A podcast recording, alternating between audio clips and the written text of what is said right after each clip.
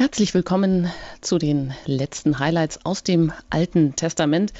Wir wollen Ihnen heute das Buch Judith vorstellen. Mein Name ist Anjuta Engert. Ich freue mich, dass Sie hier bei Credo bei Radio Horeb eingeschaltet haben. Und zu Gast darf ich begrüßen Pfarrer Ulrich Filler, mit dem ich aus Köln verbunden bin. Einen wunderschönen guten Abend. Grüß Gott. Ja, das Buch Judith, das ist ja nun, ähm, steht da so abgesondert zwischen den Büchern der Chronik.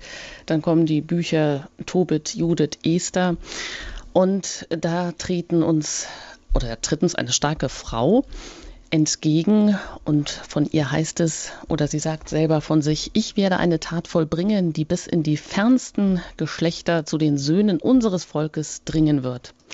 Ja, ich glaube, das ist ein Ruhmestitel, der so leicht keine andere Frau auch in der biblischen Tradition erworben hat, wenn ich das richtig sehe, Herr Pfarrer Filler? Es gibt einige sogenannte starke Frauen, könnte man sie nennen, die bei verschiedenen Gelegenheiten eingegriffen haben und äh, große Taten für Israel verbracht haben. Mhm. Denken wir an Miriam, ähm, äh, denken wir an andere äh, große Gestalten und eine von ihnen ist sicher Judith. Ähm, das liest sich ja auch hier wie ein Roman. Ne? Genau. Dieses Buch Judith, also liest sich wirklich wie ein in sich so abgeschlossener Roman. Es ist eigentlich ganz ähm, schön zu lesen und ähm, natürlich ist es auch ein interessantes Motiv, was uns da entgegentritt. Und das ist natürlich auch verarbeitet worden in der Literatur, in der bildenden Kunst, in der Musik. Ich glaube, es hat so an die 30 Vertonungen gegeben. Aber in der älteren Musik, Oratorien, Opern, aber so richtig bekannt geworden ist dann keines davon. Aber Sie haben auch was Aktuelleres aufgegriffen. Ja, es gibt so eine Künstlerin aus Berlin, die sich Judith Holofernes nennt. Und ähm, ihr bürgerlicher Name, ihr Vorname ist auch Judith und sie hat wahrscheinlich dann mal geschaut, wo kommt mein Name her, wo taucht er auf in der Bibel und hat eben diese Geschichte, diese dramatische, spannende, aufregende Geschichte der Judith und ihrer großen Rettungstat gelesen, hat dann eben die ähm, Namen der beiden Haupthandelnden dieses Buches als Künstlername gewählt, Judith Holofernes. Holofernes ist eben der Gegenspieler der Judith, der assyrische Feldherr, der mit einer großen Armee anmarschiert kommt und das sind eben die beiden Protagonisten und äh, die, um die sich diese spannende Geschichte rankt. Ja, dann ähm, wollen wir da gleich mal ein bisschen ähm, reinhören. Worum geht es denn eigentlich im ersten Teil des Buches? Genau, im ersten Teil wird erstmal beschrieben, es geht also um den assyrischen König Nebukadnezar.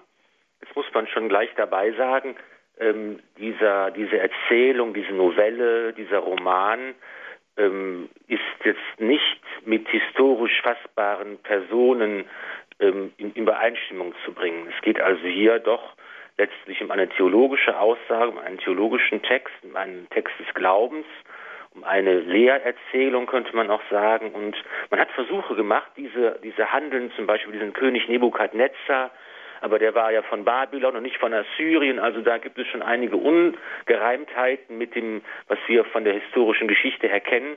Wir dürfen also nicht einen Fehler machen zu denken, hier würde jetzt historisch fassbare Geschichte erzählt. Es geht eigentlich um eine Aussage des Glaubens und da geht es darum, dass dieser assyrische König Nebukadnezar eine Figur, die jetzt für, einen Groß, für eine Großmacht steht, eine imperialistische Großmacht könnte man sagen, dass er also Krieg führen will und alle anderen Völker einlädt, bei diesem Krieg mitzumachen.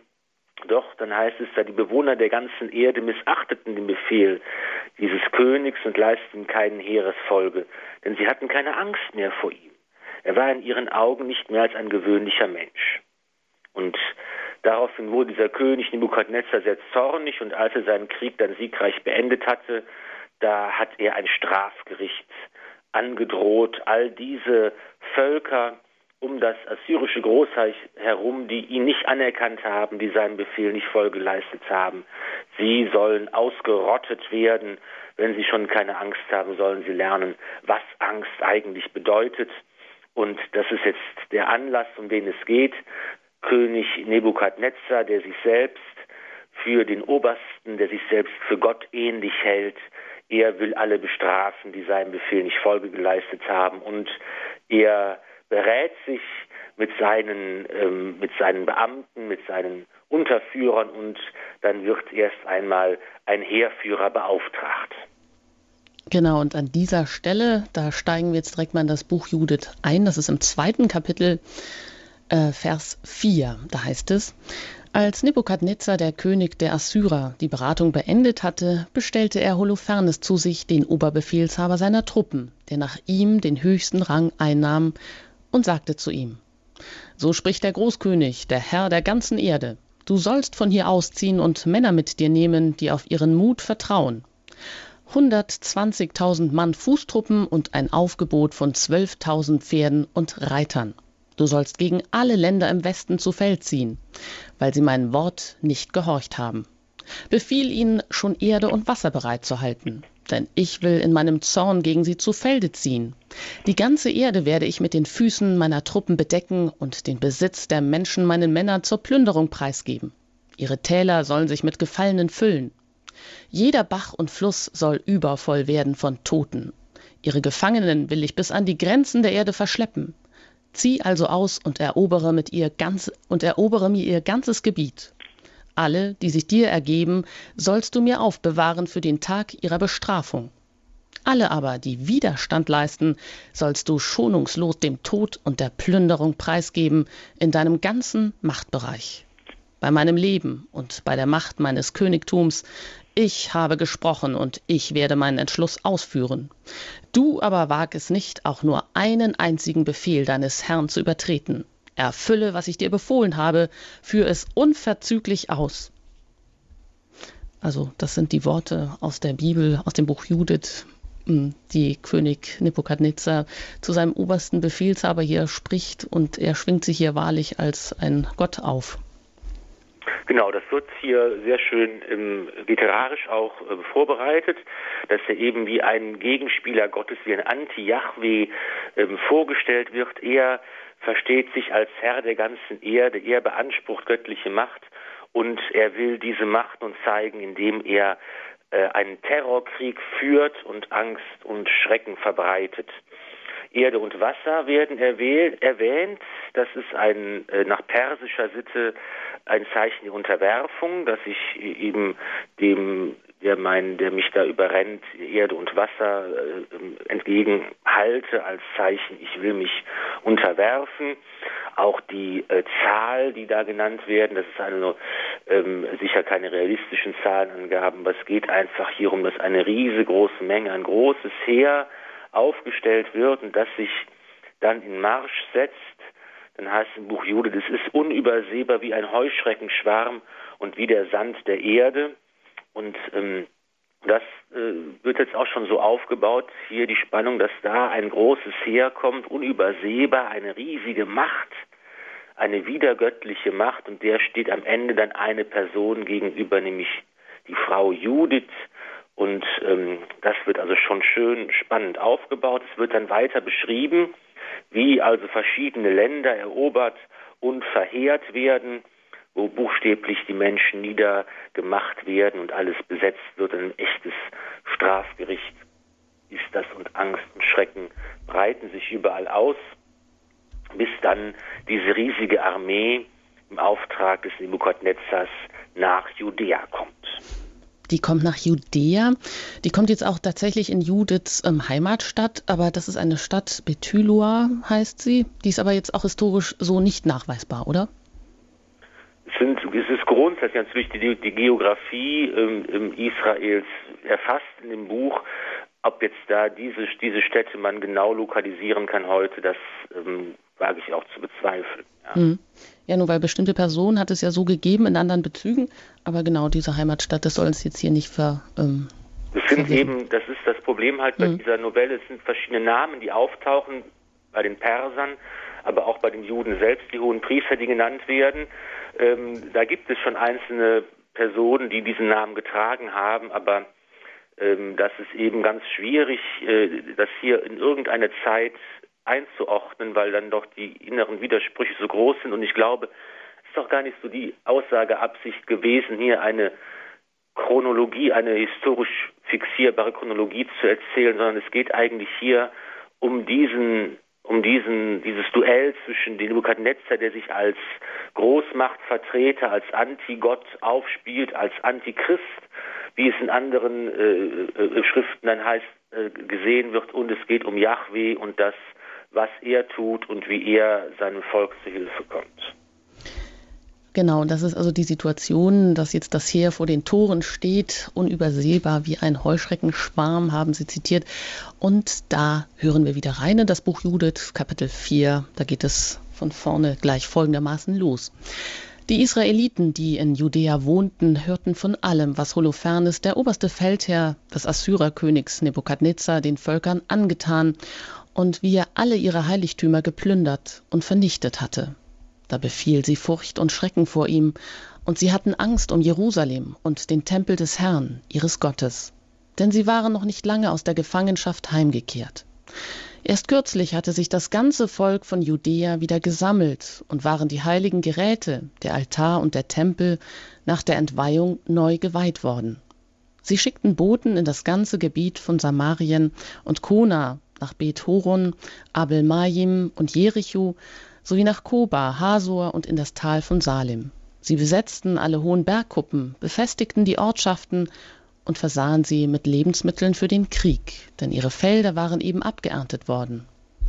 Joachim, der zu jener Zeit hoher Priester in Jerusalem war, schrieb an die Einwohner von Betulia und Betomestayim, das Jesreel gegenüber vor der Ebene nahe bei Dothan liegt, sie sollten die Gebirgspässe besetzt halten. Durch sie konnte man nach Judäa vordringen. Es war aber auch leicht, den Vormarsch der Heranrückenden dort aufzuhalten. Die Gebirgswege waren nämlich so schmal, dass jeweils nur zwei Mann nebeneinander hindurchgehen konnten. Die Israeliten taten, was ihnen der Hohepriester Joachim und die Ältesten des ganzen Volkes in Jerusalem befohlen hatten. Soweit die Schriftlesung. Ja, jetzt haben wir die Situation, Furcht und Schrecken breiten sich aus angesichts der großen Armee und der Gräueltaten, die sie überall verübt. Und in Israel wird nun überlegt, was ist zu tun. Man rüstet sich jetzt zur Verteidigung. Die, ähm, das Land wird befestigt. Es ist ein bergiges Land, das man eigentlich ganz gut verteidigen kann. Die wichtigen Pässe, äh, die den Weg ins Landesinnere bilden, werden besetzt und, und gesichert. Und das wird also hier ähm, jetzt genau beschrieben. Daneben gibt es auch sozusagen eine geistliche Aufrüstung. Das wird dann im Folgenden ähm, auch genau äh, erzählt, dass man eben anfängt, Gott anzuflehen, dass ein Fasten ausgerufen wird, dass man Buße tut, damit in der Situation der äußersten Bedrängnis Gott seinem Volk zu Hilfe kommt. Man kann also sehen, dass hier ähm, Aktion und Kontemplation nebeneinander liegen. Auf der einen Seite rüstet man sich auch militärisch, man will sich verteidigen, man will nicht kampflos aufgeben. Auf der anderen Seite wird das begleitet vom Gebet, vom Fasten, von der Buße, von der Hinwendung zu Gott und der Hilfe, der Bitte äh, um, um seine Hilfe. Und währenddessen, während äh, Israel sich hier rüstet, überlegt Holofernes, wie er dieses Gebirgsvolk, das sich da verschanzt hat, wie er da rankommt, wie er ihm den Garaus machen kann. Und er hat dort einen Berater, den Ammoniter Achior, der das Volk Israel kennt, der die Geschichte Israels kennt und der nun zu Holofernes kommt und ihm davon erzählt, wie Gott das Volk aus Ägypten herausgeführt hat, wie er dem Volk zehn Gebote gegeben hat, wie er es durch die Wüste in das gelobte Land geführt hat und dann kommt er zum Punkt und erklärt dem Holofernes genau, was es mit diesem Volk Israel und seinem Gott auf sich hat. Und da spricht also der Ammonite Achior, der Holofernes berät. Er sagt im Buch Judith Kapitel 5 Vers 17, Solange sie sich nicht gegen ihren Gott versündigten, blieb das Glück ihnen treu. Denn ihnen steht ein Gott bei, der das Unrecht hasst als sie aber von dem Weg abwichen, den er ihnen gewiesen hatte, wurden sie in vielen Kriegen mehr und mehr aufgerieben und schließlich als Gefangene in ein fremdes Land verschleppt.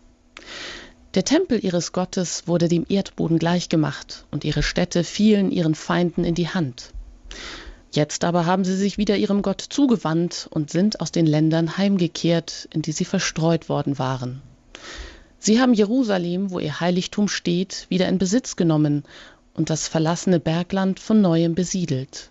Wenn nun, mein Herr und Gebieter, auf diesem Volk eine Schuld lastet und sie sich gegen ihren Gott versündigt haben, und wenn wir uns vergewissert haben, dass dieser Anlass zum Unheil bei ihnen, bei ihnen vorliegt, dann können wir hinaufziehen und sie vernichtend schlagen.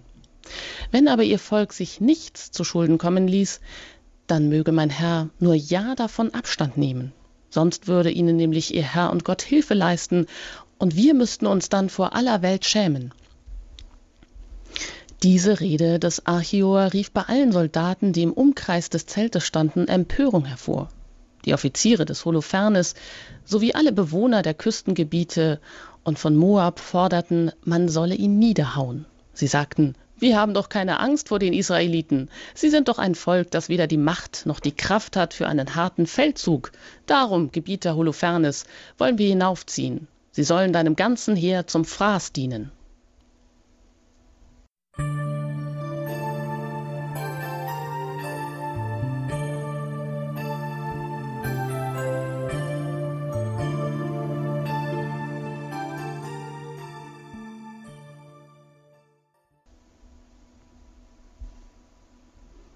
Sie haben eingeschaltet bei Radio Horeb mit den Highlights aus dem Alten Testament hier bei Credo.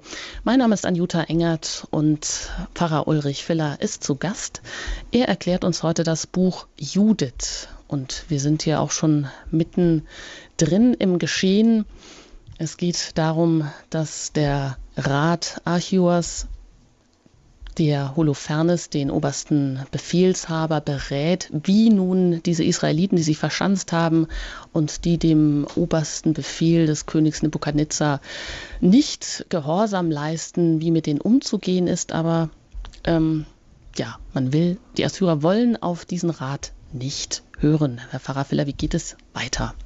Ja, interessant ist, dass hier ein Heide spricht. Das ist ja keiner aus dem Volk Israel, Achior, ein Ammoniter der aber jetzt schon genau erkannt hat, was es eigentlich mit diesem Volk und seinem Gott auf sich hat, dass es nämlich sagt, im Grunde genommen, wenn das Volk treu zu Gott steht, wenn es die Gebote hält, wenn es keine Schuld auf sich lädt, dann zeigt die Geschichte eigentlich, dass Gott sein Volk führt und dass er es beschützt und dass er es begleitet und dass er seinen Segen spendet, dass er auch im Krieg an der Seite seines Volkes steht. In früheren Zeiten wurden dann die Bundeslade mitgeführt in die Kriegszüge auch. Gott verlässt sein Volk nicht, er geht ihm voran. Und das ist eigentlich auch im Buch Judith so ein roter Faden, der sich da durchzieht, dass man sich daran erinnert und vergewissert, was Gott eigentlich alles für sein Volk getan hat was der, man aus der Geschichte heraus eigentlich lernen kann, dass eben umgekehrt, wenn das Volk sich abwendet von Gott, wenn es ähm, das Falsche tut, auf den falschen Wegen geht, wenn es sündigt, dann ist eben die Erfahrung, dass Gott sein Volk verlässt, dass das Volk selbst die falschen Wege geht, dann ist die Erfahrung da des Exils, dass man eben ähm, vom Feind überrannt und vertrieben wird und dass, dass eigentlich auch diese Erfahrungen dazugehören. Und jetzt sagt dieser Achio ganz clever, wir müssen eigentlich nur herausfinden, wie, wie steht es gerade mit dem Volk? Haben sie gegen Gott gesündigt? Dann wendet er sich ab von ihnen und wir können das Volk schlagen. Wenn aber Gott auf ihrer Seite ist, dann haben wir keine Chance. Dann äh, werden wir uns nur blamieren. Und das will natürlich niemand hören. Da sind die ganzen äh, Offiziere und, und Militärs, die sagen, Quatsch, das ist doch kein tapferes Kriegsvolk, das erledigen wir mit links. Und Holofernes trennt sich von diesem missliebigen Ratgeber und er sagt, du äh, äh, glaubst an, an die Kraft dieses Volks und seines Gottes. Er lässt Achior fesseln und in das Gebiet äh, Israels schaffen und sagt, geh ruhig zu deinen Freunden, dein Israel, ich werde dich später mit ihnen zusammen vernichten, wenn ich ihr Gebiet überrenne. Und man schafft diesen Achior dann in Nähe der Stadt Betulia, der Heimatstadt der Judith. Und die Israeliten nehmen diesen Mann auch auf. Und er erzählt ihnen, was alles da im Lager des Holofernes ähm, passiert ist und ähm, was Holofernes plant. Dann marschiert die Armee auf und diese Stadt, dieser Außenposten Betulia wird belagert und im Laufe der Zeit kommt es zur Krise, denn dort herrscht ein Wassermangel. Zu essen ist genug da. Wir haben ja gehört, dass die Felder abgeerntet wurden, dass eigentlich die Ernte noch eingebracht werden konnte, aber problematisch ist eben dieser Wassermangel und das wird von Tag zu Tag schlimmer und die ersten Stimmen werden laut, die von wir sollen doch aufgeben, wir haben doch keine Chance, bei diesem Wassermangel können wir nicht mehr lange durchhalten, wir müssen uns ergeben. Und da beschließt man aber nein, das tun wir jetzt nicht, wir warten noch fünf Tage. Und in diesen fünf Tagen wird Gott uns sicher zur Hilfe kommen. Und wenn das dann doch nicht passiert, dann müssen wir eben nach dieser Frist von fünf Tagen uns ergeben. Und das ist jetzt die Bühne, die bereitet ist, das feindliche Heer vor den Grenzen des Landes, die Stadt Betulia belagert. Der Wassermangel wird immer bedrohlicher und nun kann die Hauptperson unseres Buches auftreten, Judith. Und die wird hier wie folgt beschrieben im achten Kapitel. Ihr Mann Manasse, das, der aus ihrem Stamm und ihrer Sippe war, hatte zur Zeit der Gerstenernte den Tod gefunden. Als er nämlich bei den Garbenbindern auf dem Feld stand, traf ihn ein Hitzschlag. Er musste sich zu Bett legen und starb in seiner Heimatstadt Betulia. Man begrub ihn bei seinen Vätern auf dem Feld zwischen Dothan und Jiblea. Nun lebte Judith schon drei Jahre und vier Monate als Witwe in ihrem Haus. Sie hatte für sich auf dem flachen Dach ihres Hauses ein Zelt aufstellen lassen, hatte ein Trauergewand angelegt und trug die Kleider einer Witwe. Sie fastete, seit sie Witwe war, alle Tage außer am Sabbat und am Vortag des Sabbats, am Neumond und am Vortag des Neumonds und an den Festen und Freudentagen des Hauses Israel.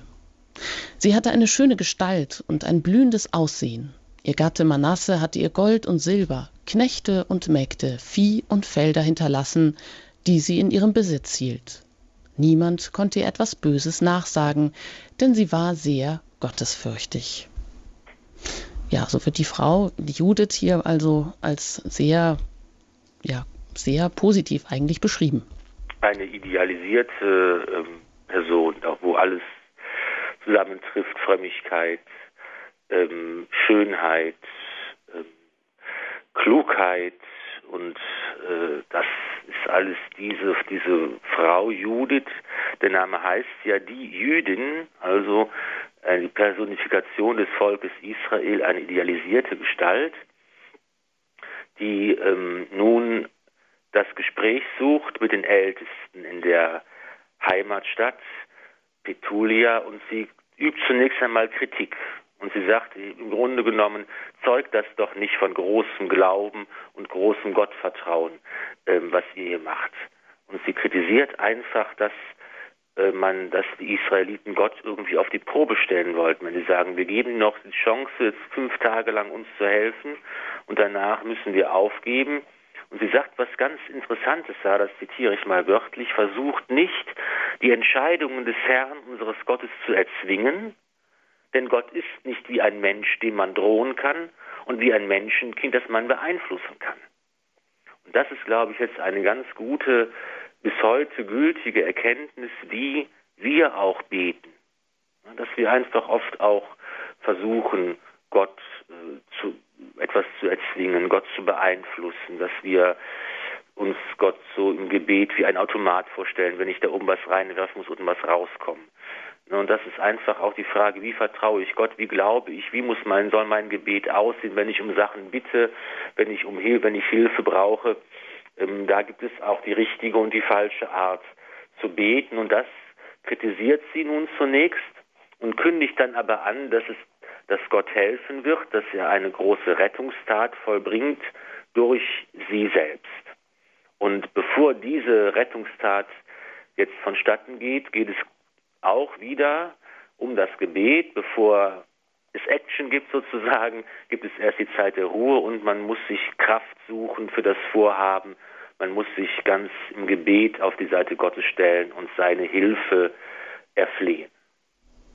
Mhm. Das heißt, Judith klagt erst an, also vor den Ältesten, ähm, äh, ja, wie Sie gesagt haben, also bemängelt äh, deren Vertrauenslosigkeit, dass man Gott nicht versuchen soll und sich so dienstbar machen soll, wie wir das uns vielleicht dann oft mal wünschen, ja, sondern sogar, dass man Gott danken soll, der uns vielleicht gerade so prüft, sagt sie ihnen zu. Und jetzt, also geht sie nach innen ähm, sozusagen und betet, bevor dann ja, dass die große Rettungstat entwickelt wird. Und da heißt es in diesem Gebet aus dem Kapitel 9, Vers 9, Schau dir ihren Übermut an und lass deinen Zorn auf ihr Haupt herabfahren. Schenke mir, der Witwe, die Kraft zu der Tat, die ich plane. Schlag den Knecht wie den Herrn und den Herrn wie den Diener durch meine listigen Worte. Brich ihren Trotz durch die Hand einer Frau. Denn deine Macht stützt sich nicht auf die große Zahl, Deine Herrschaft braucht keine starken Männer, sondern du bist der Gott der Schwachen und der Helfer der Geringen. Du bist der Beistand der Armen, der Beschützer der Verachteten und der Retter der Hoffnungslosen. Ja, du Gott meines Vaters und Gott deines Erbbesitzes Israel, du Herr des Himmels und der Erde, Schöpfer der Meere und König deiner ganzen Schöpfung, erhöre mein Gebet. Lass meine listigen Worte Wunden und Striemen schlagen bei denen, die gegen deinen Bund und dein heiliges Haus, gegen den Berg Zion und den Wohnsitz deiner Söhne Böses beschlossen haben. Lass dein ganzes Volk und alle Stämme erkennen und wissen, dass du der wahre Gott bist, der Gott aller Macht und Stärke, und dass es für dein Volk Israel keinen anderen Beschützer gibt als dich allein. Ja, das sind äh, großartige Worte des Gebets und ich finde, man kann hier eben schon auch den Anklang hören an andere große Gebetstexte aus der Heiligen Schrift. Wenn hier Gott beschrieben wird als der Gott der Schwachen, der Helfer der Geringen, der Beistand der Armen, der Beschützer der Verachteten, der Retter der Hoffnungslosen. Da klingt schon so ein bisschen das Magnifikat an, dass Maria betet. Judith wird ja auch als Vorbild Mariens gesehen, da kommen wir später nochmal vielleicht ein bisschen zu. Ähm, und das ist einfach hier ganz toll, ganz großartige ähm, Gebetstexte und eine Vorstellung Gottes, die man vielleicht im Alten Testament auch nicht unbedingt vermutet hätte. Der Gott der Schwachen, der Helfer der Geringen, der Retter der Hoffnungslosen. Nach diesem Gebet macht sich Judith auf den Weg. Sie wird von einer Dienerin begleitet und sie plant schnurstracks ins feindliche Hauptquartier vorzudringen. Damit das auch gelingen kann, setzt sie die Waffen einer Frau ein. Sie hat sie schön gemacht, sie hat sich herausgeputzt, sie hat Schmuck angelegt, die Trauerkleidung einer Witwe hat sie abgelegt und sie hat sich richtig schön gemacht, um, wie es wörtlich heißt, die Blicke aller Männer, die sie sehen, auf sich zu ziehen. Also sie weiß ganz genau, was sie will und das ist ihr Eintritt, ihre Eintrittskarte in das feindliche Lager. Und dahin begibt sie sich jetzt, also sie hat das Tor ihrer Heimatstadt verlassen. Das hören wir im Buch Judith Kapitel 10. Als sie im Tal weitergingen, begegneten ihr assyrische Vorposten. Sie hielten sie fest und fragten, zu welchem Volk gehörst du? Woher kommst du und wohin gehst du? Sie antwortete, ich gehöre zum Volk der Hebräer und laufe von ihnen fort, weil sie euch doch bald zum Fraß vorgeworfen werden. Ich will zu Holofernes, dem Oberbefehlshaber eures Heeres, gehen und ihm eine zuverlässige Nachricht bringen. Ich will ihm zeigen, welchen Weg er einschlagen muss, um das ganze Bergland in seinen Besitz zu bringen, ohne dass dabei einer von seinen Leuten Leib und Leben verliert. Als die Männer ihre Worte hörten und ihr Gesicht betrachteten, dessen Schönheit sie bezauberte, sagten sie Du hast dein Leben gerettet, weil du dich beeilt hast, von dort oben unserem Herrn entgegenzugehen.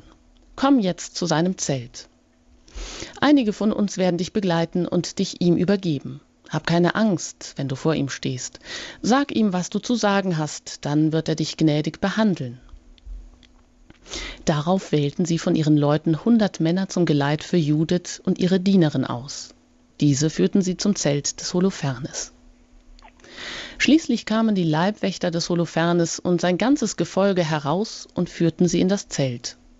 Holofernes lag auf seinem Lager unter einem Mückennetz aus Purpur und Gold, in das Smaragde und andere Edelsteine eingewebt waren. Als man ihm Judith anmeldete, trat er in den Vorraum des Zeltes hinaus, wobei ihm silberne Leuchter vorangetragen wurden. Sobald er und sein Gefolge Judith erblickten, gerieten sie alle in Erstaunen über die Schönheit ihres Gesichts. Sie warf sich vor ihm nieder und huldigte ihm, doch seine Diener richteten sie wieder auf.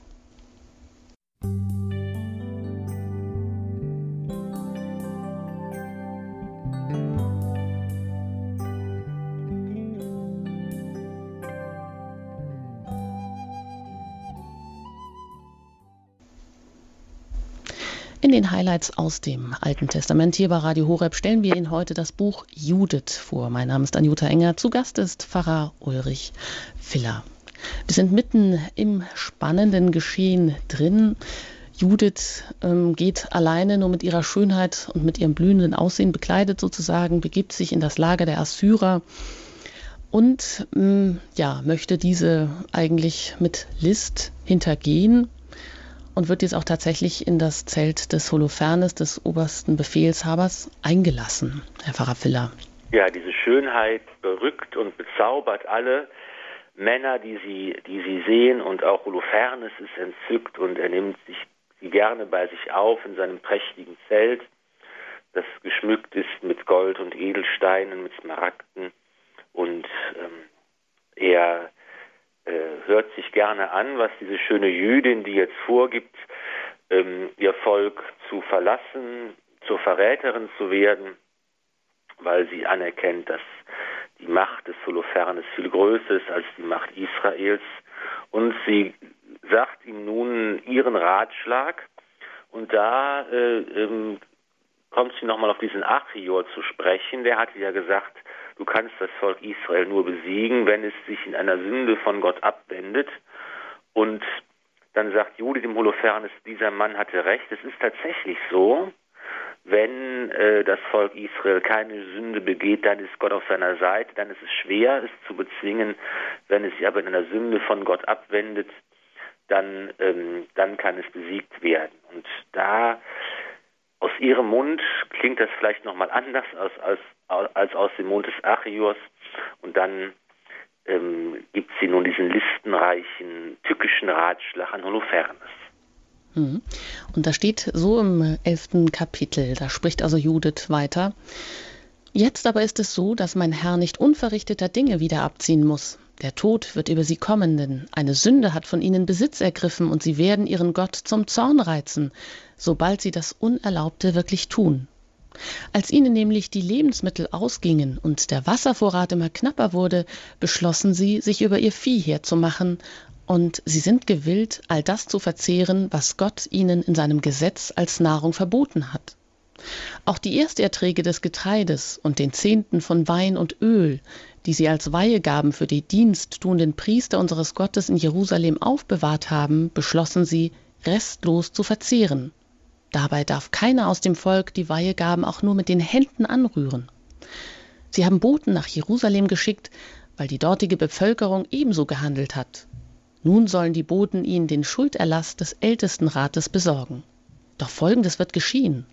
Sobald ihnen der Schulderlass mitgeteilt ist und sie zur Tat schreiten, werden sie dir noch am gleichen Tag zu ihrem Verderben ausgeliefert. Daher bin ich, deine Sklavin, von ihnen weggelaufen, nachdem ich all das durchschaut hatte. Ja, Gott hat mich gesandt, damit ich mit dir die Dinge vollbringe, über die alle Welt, wenn sie davon erfährt, in Staunen gerät. Deine Sklavin ist eine gottesfürchtige Frau und dient Tag und Nacht dem Gott des Himmels. Jetzt will ich bei dir bleiben, mein Herr, doch in der Nacht wird deine Sklavin in die Schlucht hinausgehen. Ich will zu Gott beten, und er wird mir sagen, wann sie ihre Sünden begangen haben. Dann will ich kommen und es dir mitteilen.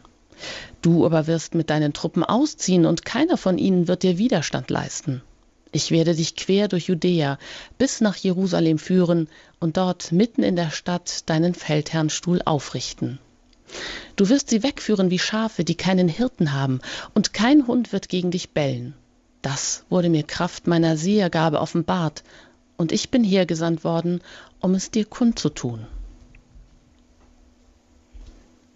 Das ist der schlaue Plan der Judith, die hier ähm, dem Holofernes nochmal erklärt, dass das Volk Israel im Begriff ist, eine Sünde zu begehen, nämlich die Speisegesetze Speiseverordnungen zu übertreten, die ähm, Weihegaben, die eigentlich für die Priester nur bestimmt sind äh, zu essen, weil eben der, die, die Hungersnot und die Wasserknappheit so groß sind. Und dass wenn das geschieht und wenn sie sich, sich dann noch ähm, dafür einen Schuldenerlass besorgen, dann wird es soweit sein, dann kann Holofernes kommen. Und sie muss dann aber immer nachts nach draußen gehen zum Gebet in eine Schlucht, um dort ähm, dann von Gott zu erfahren, wann es soweit ist.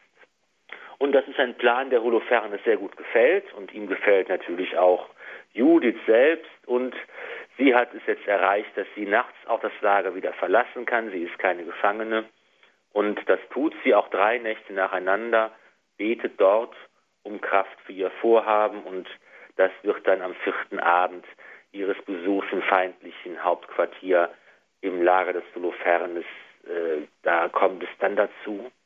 Holofernes veranstaltet ein Gastmahl im kleinen Kreis und er lädt Judith dazu ein, er möchte sie verführen. Er sagt wörtlich, es wäre wahrhaftig eine Schande für uns, wenn wir eine solche Frau gehen ließen, ohne mit zusammen gewesen zu sein. Sie selber würde uns auslachen, wenn wir sie nicht an uns rissen. Also hier wird eine ganz eindeutige Sprache gesprochen. Holofernes möchte Judith verführen und die nimmt jetzt auch die Einladung an, denn jetzt sieht sie die Gelegenheit gekommen, ihr Vorhaben auszuführen, ihre Rettungstat zu vollbringen. Ja, und diesen Höhepunkt, der wird geschildert im zwölften Kapitel des Buches Judith. Da heißt es, Judith stand auf, legte ihr bestes Kleid und ihren ganzen Schmuck an. Ihre Dienerin eilte voraus und legte für sie gegenüber von Holofernes die Teppiche auf den Boden, die sie von Bagoas als Lager für ihre täglichen Mahlzeiten erhalten hatte. Darauf trat Judith ein und nahm Platz. Holofernes aber war über sie ganz außer sich vor Entzücken. Seine Leidenschaft entbrannte und er war begierig danach, mit ihr zusammen zu sein. Denn seit er sie gesehen hatte, lauerte er auf eine günstige Gelegenheit, um sie zu verführen. Als Holofernes sie aufforderte, Trink doch und sei vergnügt mit uns, erwiderte Judith. Gern will ich trinken, Herr, denn ich habe in meinem ganzen Leben noch keine solche Ehre erfahren wie heute. Sie griff zu, aß und trank vor seinen Augen, was ihre Dienerin zubereitet hatte. Holofernes wurde ihretwegen immer fröhlicher und trank so viel Wein, wie er noch nie zuvor in seinem Leben an einem einzigen Tag getrunken hatte. Als es dann Nacht geworden war, brachen seine Diener eilig auf. Bagoas schloss von außen das Zelt und trennte so die Diener von seinem Herrn. Sie suchten ihr Nachtlager auf, denn sie waren alle von dem ausgedehnten Mahl ermüdet. Judith allein blieb in dem Zelt zurück, wo Holofernes, vom Wein übermannt, vornüber auf sein Lager gesunken war. Judith hatte ihrer Dienerin befohlen, draußen vor ihrem Schlafgemach stehen zu bleiben und wie alle Tage zu warten, bis sie herauskäme. Sie werde nämlich zum Gebet hinausgehen. Im gleichen Sinne hatte sie auch mit Bagoas gesprochen.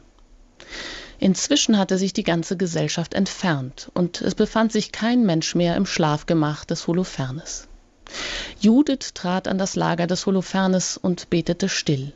Herr, du Gott aller Macht, sieh in dieser Stunde gnädig auf das, was meine Hände zur Verherrlichung Jerusalems tun werden. Jetzt ist der Augenblick gekommen, dass du dich deines Erbbesitzes annimmst und dass ich mein Vorhaben ausführe zum Verderben der Feinde, die sich gegen uns erhoben haben. Dann ging sie zum Bettpfosten am Kopf des Holofernes und nahm von dort sein Schwert herab. Sie ging ganz nahe zu seinem Lager hin, ergriff sein Haar und sagte, Mach mich stark, Herr, du Gott Israels, am heutigen Tag. Und sie schlug zweimal mit ihrer ganzen Kraft auf seinen Nacken und hieb ihm den Kopf ab. Dann wälzte sie seinen Rumpf von dem Lager und riss das Mückennetz von den Tragstangen herunter. Kurz danach ging sie hinaus und übergab den Kopf des Holofernes ihrer Dienerin, die ihn in einen Sack steckte. Sie machten sich dann beide wie gewöhnlich auf den Weg, als wollten sie zum Beten gehen. Sie gingen jedoch, nachdem sie das Lager durchquert hatten, um die Schlucht herum, stiegen den Berg nach Betulia hinauf und gelangten vor das Stadttor. Ja, das ist der Höhepunkt des Buches Judith, die beiden Damen sind nicht zimperlich offensichtlich, wenn es darum geht, hier diese Rettungstat zu vollziehen und dem feindlichen Feldherrn den Kopf abzuschlagen. Die schwache Frau, die hier zunächst seine Haare zur Seite nimmt, um dann genau zielen zu können. Zweimal muss sie zuschlagen, bis der Kopf herunter ist. Diese Szene zeigt uns hier zwei äh, Prototypen, die man gegensätzlicher kaum ähm, bezeichnen kann. Einmal Judith, die Jüdin, die Verkörperin, verkörpert das gottgefällige Israel, das auf Jahwe hört und seine Gebote. Sie ist der besonnene Mensch, der gläubige Mensch, dem gegenüber steht Holofernes, der unbeherrschte, hemmungslose, gierige Heide. Er verkörpert das Gottlose, ja, das Gottwidrige Heidentum. Und hier wird geschildert, wie Holofernes sich durch seine Unbeherrschtheit, durch seine Hemmungslosigkeit selbst den Untergang bereitet. Sein Diener Baguas verschließt das Zelt. Er will seinem Herrn ein schönes Schäferstündchen mit der schönen Judith ermöglichen, aber diese Stunde wird zur Stunde, in der Gott seine Rettungstat tut, durch Judith, durch die Hand einer schwachen Frau, wie damals David Goliath mit dem eigenen Schwert den Kopf abgeschlagen hat, so kommt auch Holofernes zu Fall. Eine Frau schlägt ihm mit seinem eigenen Schwert den Kopf ab. Das ist ja auch ein Zeichen ähm, der vollständigen Demütigung, der vollständigen Entmachtung. Das kennt man ja auch von anderen äh, äh, Völkern und Kulturen, dass der, den Feinden der Kopf abgeschlagen und triumphiert auf eine Stange, auf eine Stadtmauer gesteckt wird zum Zeichen, jetzt habe ich den Feind vollständig vernichtet. Und das hat Judith auch alles schon so geplant, wie das ja in dem Gebet ähm, schon zum Ausdruck kommt, dass sie also schon in ihrer, noch in ihrer Heimatstadt, äh, wo sie ähm, verblieben, also in ihrer Heimatstadt, die belagert ist, da betet sie ja auch schon, ähm, da geht es genau schon um diese Tat. Genau, das, die Idee ist eben, wenn ich jetzt den, den feindlichen Anführer töte, der, der Schlange den Kopf abschlage, dann äh, muss der Felsturm sich zusammenbrechen, in diesen Schock verkraften die, äh, die Soldaten dann nicht. Und sie hat jetzt das auch schon so vorausgeplant, dass sie eben dann nachts das Lager verlassen darf. Das tut sie auch jetzt mit ihrer Dienerin. Sie nehmen das Zeichen ihres Triumphes im Kopf des Holofernes mit. Sie sind, wie gesagt, nicht zimperlich. Und dann ähm, gehen sie nun zurück nach Bitulia. Sie können offensichtlich auch den Belagerungsring, den es ja noch gibt, die Stadt durchbrechen, ohne dass es auffällt. Und ähm, dort angekommen verkündet Judith nun das Ende des gegnerischen Heerführers der Kopf des Holofernes wird an einer Zinne der Stadtmauer aufgehängt. Und jetzt hat Judith noch einen Plan, der noch weitergeht. Sie sagt, die Verteidiger sollen äh, scheinbar einen Ausfall machen und dann werden die gegnerischen Vorposten aufgeschreckt und äh, wenn die Offiziere fürchten, dass jetzt ein Angriff der Israeliten kommt und wenn sie dann in dieser Verwirrung Holofernes Tod auffinden, dann werden sie vom Schrecken gepackt und müssen flüchten, dann wird die Stunde Israels kommen. Es tritt auch noch einmal dieser Ammoniter Achior auf, der frühere Ratgeber des Holofernes. Er sieht, was Judith getan hat und findet so zum Glauben an den Gott Israels. Er bekehrt sich, er lässt sich beschneiden, er findet zum wahren Glauben. Und am nächsten Tag geschieht alles genau so, wie es Judith vorausgeplant hat. Baguas glaubt, dieser Diener, dass Holofernes noch mit Judith zusammen ist. Und als er ihn wecken will, weil eben die Belagerten einen Ausbruch versuchen, da findet er diesen kopflosen Leichnam seines Herrn und eine tiefe Bestürzung legt sich über das Lager der Assyrer. Mhm. Und da hören wir hinein, was in dem Lager der Assyrer, wie das aufgenommen wird, im Kapitel 15 des Buches Judith. Als die Männer in den Zelten hörten, was geschehen war, packte sie das Entsetzen. Furcht und Schrecken überfiel sie, und keiner wollte mehr bei dem anderen bleiben. Sie stoben auseinander und liefen auf allen Wegen in der Ebene und im Gebirge davon. Auch die, die auf den Berghöhen rings um Betulia ihr Lager hatten, wandten sich zur Flucht. Nun aber machten sich die wehrfähigen Israeliten über sie her. Usia schickte Boten nach Betomestajim, Bebai, Koba, Kola sowie in das ganze übrige Land Israel. Sie berichteten, was sich zugetragen hatte und forderten die Bevölkerung auf, sich ebenfalls auf die Feinde zu stürzen und sie zu vernichten. Sobald die Israeliten das hörten, fielen sie einmütig über die Feinde her, verfolgten sie bis nach Koba und schlugen sie nieder. Auch die Bewohner Jerusalems und des ganzen Berglandes fanden sich ein, denn man hatte ihnen gemeldet, was mit dem Heer ihrer Feinde geschehen war. Die Bewohner von Gilead und Galiläa fielen den Assyrern in die Flanke. Sie fügten ihnen schwere Verluste zu, bis sie über das Gebiet von Damaskus hinaus waren. Die zurückgebliebenen Einwohner von Betulia machten sich über das Lager der Assyrer her, plünderten es und verschafften sich großen Reichtum. Was übrig blieb, nahmen die Israeliten an sich, als sie von der Verfolgung zurückkehrten. Auch die Dörfer und Gehöfte im Bergland und in der Ebene machten große Beute, denn es gab davon eine unermessliche Menge.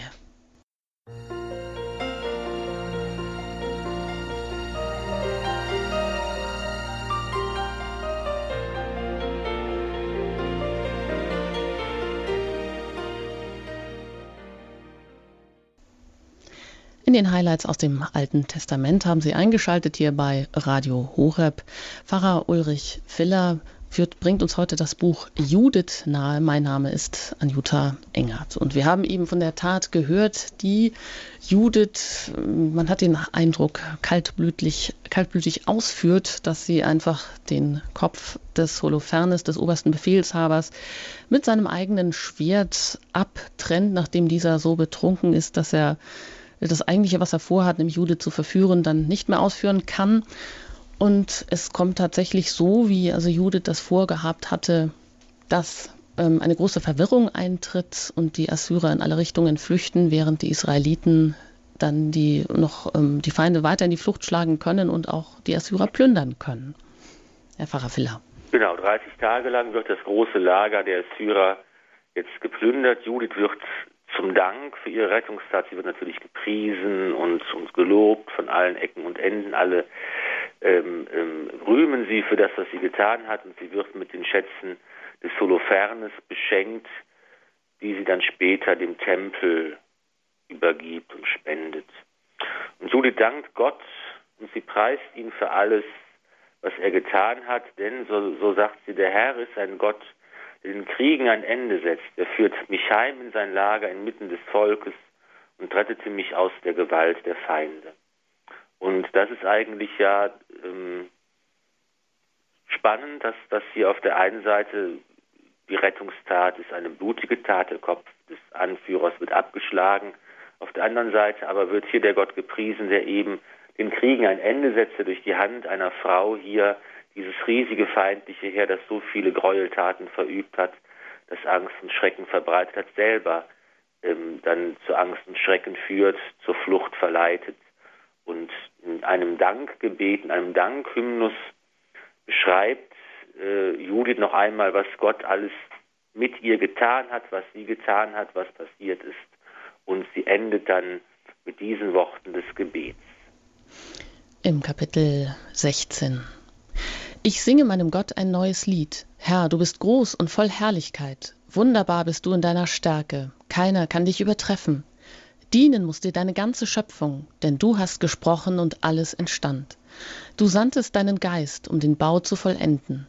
Kein Mensch kann deinem Wort widerstehen. Meere und Berge erbeben in ihrem Grund, vor dir zerschmelzen die Felsen wie Wachs. Doch wer dich fürchtet, der erfährt deine Gnade. Zu gering ist jedes Opfer, um dich zu erfreuen. Alle Fettstücke sind nichts beim Opfer für dich. Wer den Herrn fürchtet, der ist groß für immer. Doch weh den Völkern, die mein Volk bekämpfen. Am Tag des Gerichts straft sie der allmächtige Herr. Er schickt Feuer und Würmer in ihr Gebein. In Ewigkeit sollen sie heulen vor Schmerz. Das ist das Gebet der Jude, die hier ein neues Lied singt dem Herrn und ähm, ihn dafür preist, dass er ihr beigestanden ist, dass er seinem Volk beisteht und dass derjenige, der den Herrn fürchtet, wird groß sein für immer, doch Weh denen, die sich auflehnen gegen den Herrn, die das Volk, das auserwählte Volk Israel bekämpfen wollen. Das wird dann nicht gut gehen. Es wird in Jerusalem ein großes Siegesfest gefeiert, erzählt das Buch Judith weiter und dann kehrt sie in ihre Heimatstadt zurück, Betulia, Sie weiht ihr Leben Gott, wie sie es vorher auch schon in Frömmigkeit getan hat und wird 105 Jahre alt und Zeit ihres Lebens und noch lange danach wagt es kein Feind mehr, Israels zu belästigen. Eine großartige, spannende, dramatische Geschichte des Buch Judith im Alten Testament. Hm. Und sie tritt hier wirklich als die alleinige Retterin ihres Volkes auf ja, die sehr stilisiert ist, die alles in sich vereinigt, die weise ist, die von unglaublicher Schönheit ist, die ganz tugendhaft ist, die aber auch noch intelligent redet. Und von ihr wird ja auch gesagt, es gibt keine solche Frau mehr von so schönem Antlitz und von so verständiger Rede. Das ähm, äh, sagen, sagen die Assyrer sogar über sie nach ihrer schmeichelhaften Rede. Ja, und sie ist auch noch ähm, ganz gottesfürchtig, ganz fromm. Also ja, was vereinigt, besser, besser kann es gar nicht all sein. die Vorzüge. Sie ist mhm. praktisch die perfekte, perfekte Frau. Man sieht auch hier das Buch Judith ist eine spät nachexilische Schrift, also wahrscheinlich ungefähr 150 vor Christus erstanden erst und ähm, also gar nicht so alt. Und hier ähm, wird, sieht man eben in der Beschreibung, wie Judith beschrieben wird, dass, dass, dass eigentlich die typische jüdische Frömmigkeit dieser Zeit 150, 100 vor Christus, das hier beschrieben wird. Ne? Dass man eben sagt, das ist so im Grunde genommen das, was die pharisäische Frömmigkeit eigentlich im besten Falle ähm, auch sein, sein soll. Ne? Sie hält eben die Vorschriften der Tora ein, sie ist eine keusche Witwe, sie feiert die Feste, die Vorabend der Feste, die befolgt die Gesetze und Rituale der Reinigung. Das ist eben schon so äh, das, was die pharisäische Religion eigentlich ausmacht. Und ähm, das ist eben das, dass, dass sie auf diese Weise hier die Gesamtheit eigentlich des Volkes Israel personifiziert auf eine ganz perfekte Art und Weise. Hm. Ja, sie erscheint ja dann auch später in mittelalterlichen Armenbibeln als praktisch als allegorisches Symbol Christi. Aber wie ist es hier zu der Zeit im Alten Testament? Äh, kann man da schon Vergleiche ziehen von Judith zu Maria? Das gilt sicher in, in dieser Zeit noch, noch kann man noch nicht äh, noch nicht tun. Das kann man immer erst aus dem, von dem Hintergrund des Neuen Testaments, dass man eben hier schon ja verschiedene äh, biblische Frauen des Alten Bundes als Vorbild der Gottesmutter gesehen hat und eben auch Judith, das ist eben dieses große Vertrauen, dass, äh, dass, dass, dass Judith Gott entgegenbringt und aus dem heraus sie ihre große Tat tut. Das finden wir bei Maria auch, das große äh, gläubige Vertrauen, aus dem heraus sie ihr Fiat spricht und bereit ist, die Mutter des Herrn zu werden. Das Leben aus der Frömmigkeit heraus, das ist eben, sind so schon die Parallelen zwischen Judith und Maria. Und ähm, eben, das ist eben auch dieses Gottesbild, was, was da Gott, der sich den Armen zuwendet, der die Hungrigen satt macht, aber die Reichen müssen gehen. Das, der Gott der Hoffnungslosen, das ist so etwas, dieses dieses Bild, was wir bei beiden finden, bei Judith und bei Maria. Ja, Pfarrer Filler, dann danke ich Ihnen an dieser Stelle ganz herzlich, dass Sie sich die Zeit hier genommen haben, uns auch dieses Buch Judith nahegebracht haben in den Highlights aus dem Alten Testament. Vielen Dank. Und äh, vorab, bevor Sie die Sendung noch mit einem Gebet und dem Segen schließen, kurz noch ein paar Informationen. Diese Reihe ist auch als Buchreihe im FE Medien Verlag erschienen und kann dort in mehreren Bänden erworben werden. Sie haben natürlich auch immer die Möglichkeit unter www.horeb.org die Sendung im Podcast-Angebot unter der Sendereihe Credo noch einmal die einzelnen Sendungen nachzuhören. Sie können sich auch einen Mitschnitt bestellen beim CD-Dienst, den erreichen Sie unter der 08328 921 120. Bleiben Sie dran, bei Radio Horeb geht es hier gleich weiter mit dem Nachtgebet der Kirche. Ich verabschiede mich an dieser Stelle und wünsche Ihnen eine gesegnete Nacht. Ihre Anjuta Engert. Wir haben gesehen, Judith, diese große Frau, diese starke Frau des Alten Bundes, ein Vorbild für Maria, so wollen wir diese Sendung und diese ganze Sendereihe beschließen, indem wir uns mit Hildegard von Bingen an die Mutter Gottes wenden. Liebste Mutter, wollest schauen auf dein Volk, das mit Vertrauen dich als seine Mutter ehrt, von dir Hilf und Trost begehrt. Segne uns in deinem Herzen, tröste uns in unseren Schmerzen, steh uns bei in aller Not, zeig uns Jesus nach dem Tod. Amen. Amen. Segne euch der allmächtige und gütige Gott, der Vater und der Sohn und der Heilige Geist. Amen. Gelobt sei Jesus Christus. In Ewigkeit. Amen.